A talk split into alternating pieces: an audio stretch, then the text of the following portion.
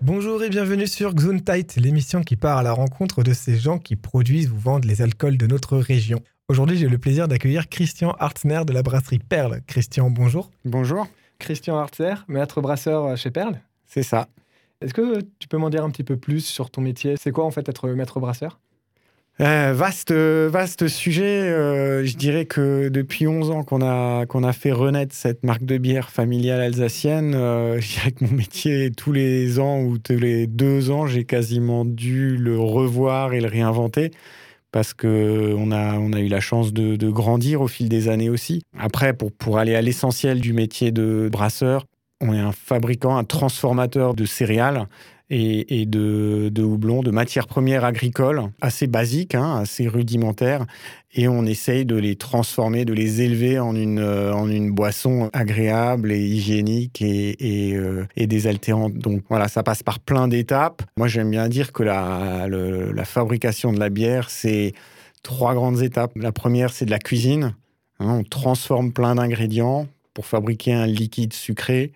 La deuxième, c'est le côté magique de la fermentation où ce liquide sucré, il va être euh, transformé, consommé par les levures qui vont faire, euh, comme par magie, transformer le sucre en alcool, en aromatique, en, gaz carbonique. Et après, il y a le challenge technologique. La troisième grande étape, c'est la notion de, stabilisation et de conditionnement pour euh, essayer de respecter au plus juste le produit qu'on a essayé de fabriquer. Parce qu'à partir du moment où il est en en bouteille, il va, sauf sur certains styles de bière un peu particuliers, il va pas vraiment s'améliorer. Donc il faut qu'on essaye de conditionner pour essayer d'être le plus respectueux de ce qu'on a fait. Et euh, ça, c'est plus un challenge, on va dire, technologique. Quoi. Voilà, donc cuisine, assemblage d'ingrédients, magie de la fermentation et puis la, la technologie de la stabilisation et du conditionnement.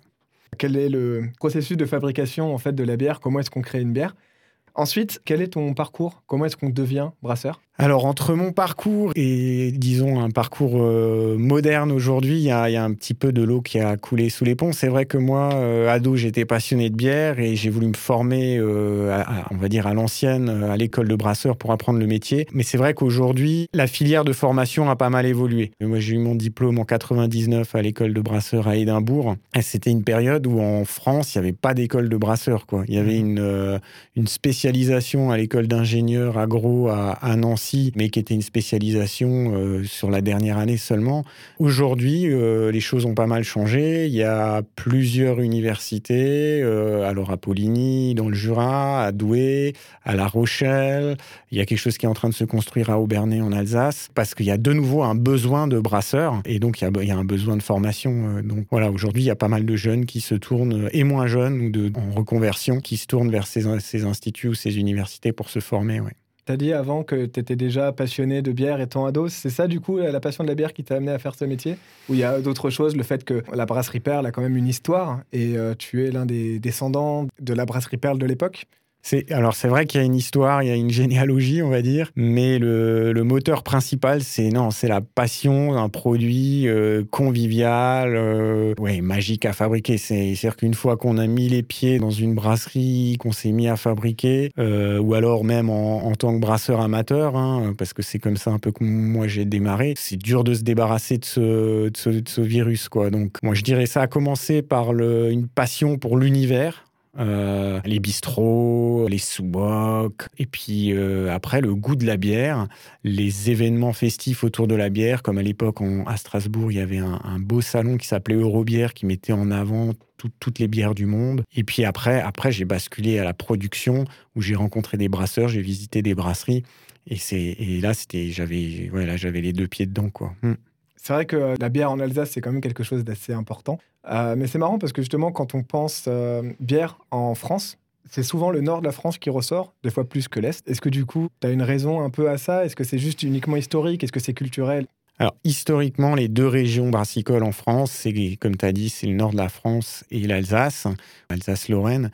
Peut-être que c'est un peu notre tempérament, un peu euh, à pas se mettre assez en avant en Alsace, qui fait que la bière d'Alsace est moins connue ou moins réputée. Mais à l'international, des grandes marques alsaciennes sont quand même malgré tout très connues mmh. et, participent à cette belle image qu'on a de, la bière d'Alsace. Mais c'est vrai que c'est deux régions frontalières qui ont été aussi assez influencées par les styles de bière des pays voisins, la, Belgique et l'Allemagne.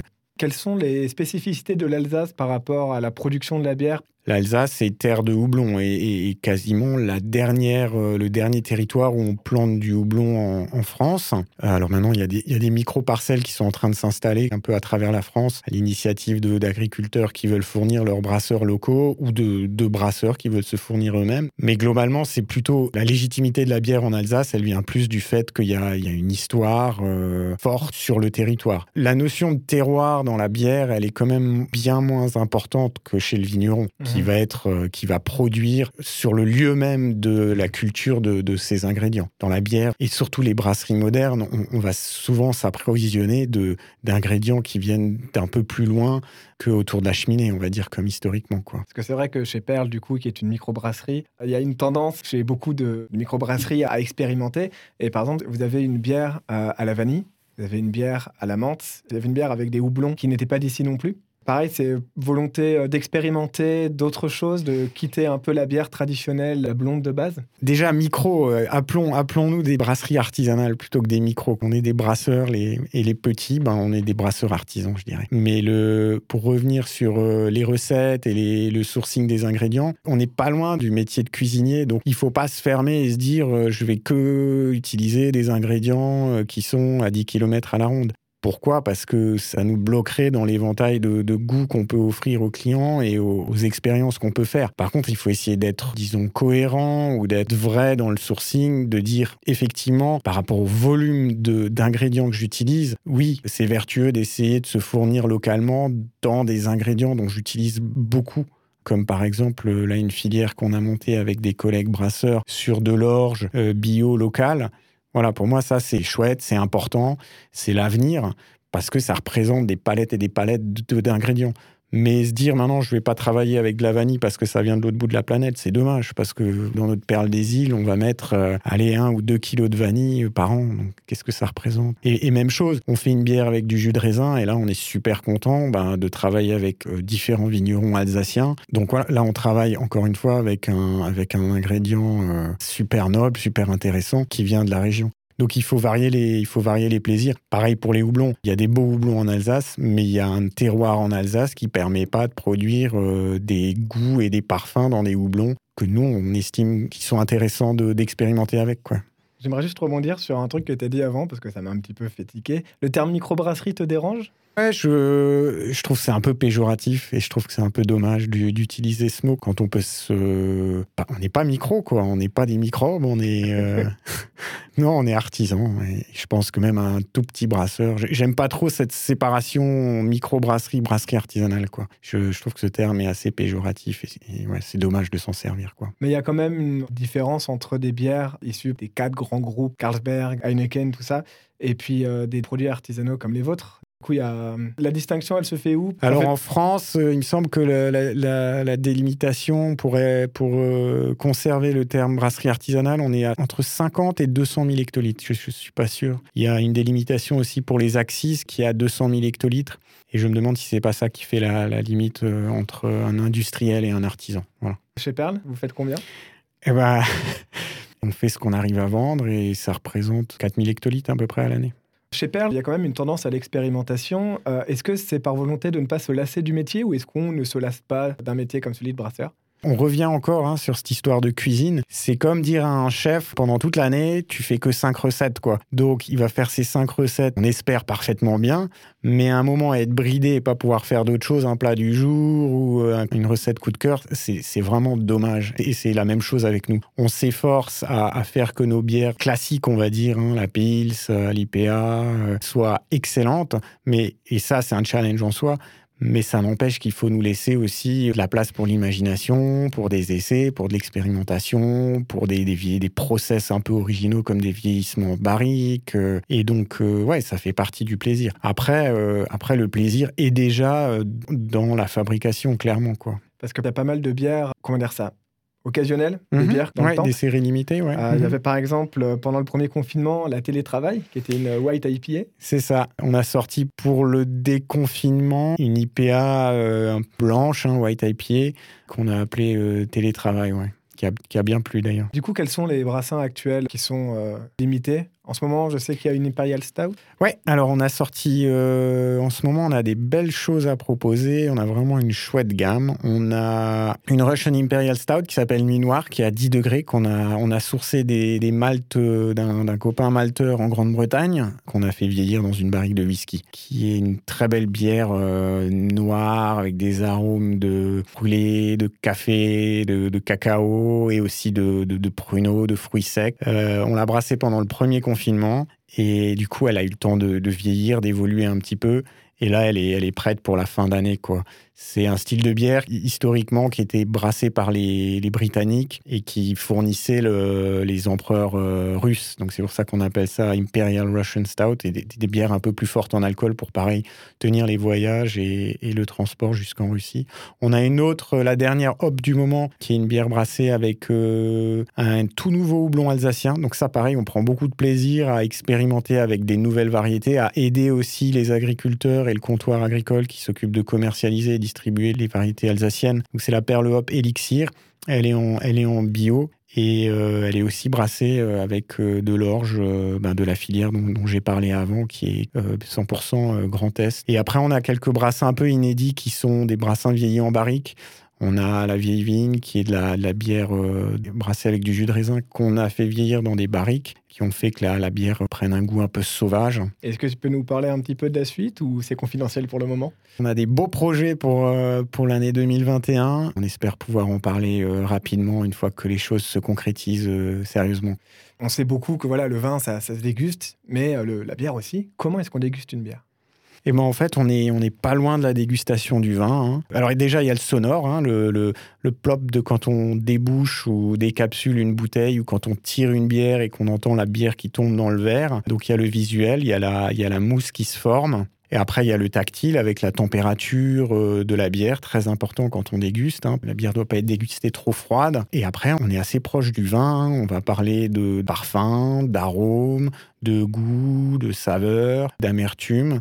Hein. donc il y a un premier nez souvent, après il y a un deuxième nez, et, et après il y a le, le goût et la qualité de l'amertume. On, on recrache pas pour la bière parce qu'il faut goûter cette amertume, il faut donc avaler. hein. Ouais, je pense qu'on est, on est à peu près, hein, à, à part peut-être le visuel et la, et la qualité de la mousse et des bulles, on est très proche du vin, quoi. hein.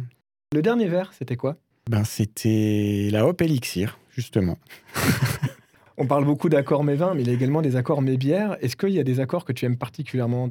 Des accords, euh, il y a juste, euh, il y a tout un univers, il y a plein d'expériences à faire. C'est absolument génial et c'est très accessible. Il faut y aller très naturellement.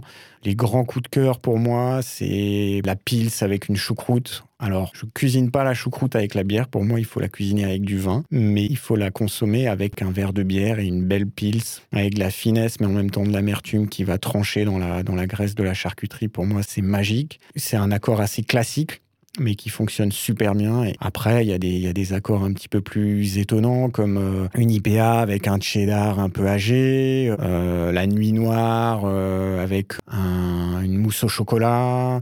Souvent, je dirais, la première étape dans les accords euh, mais bières, c'est les fromages. C'est un peu le même principe que la bière, si vous voulez, le fromage. C'est une matière première agricole qui va être élevée, qui va fermenter, qui va vieillir, qui va mûrir.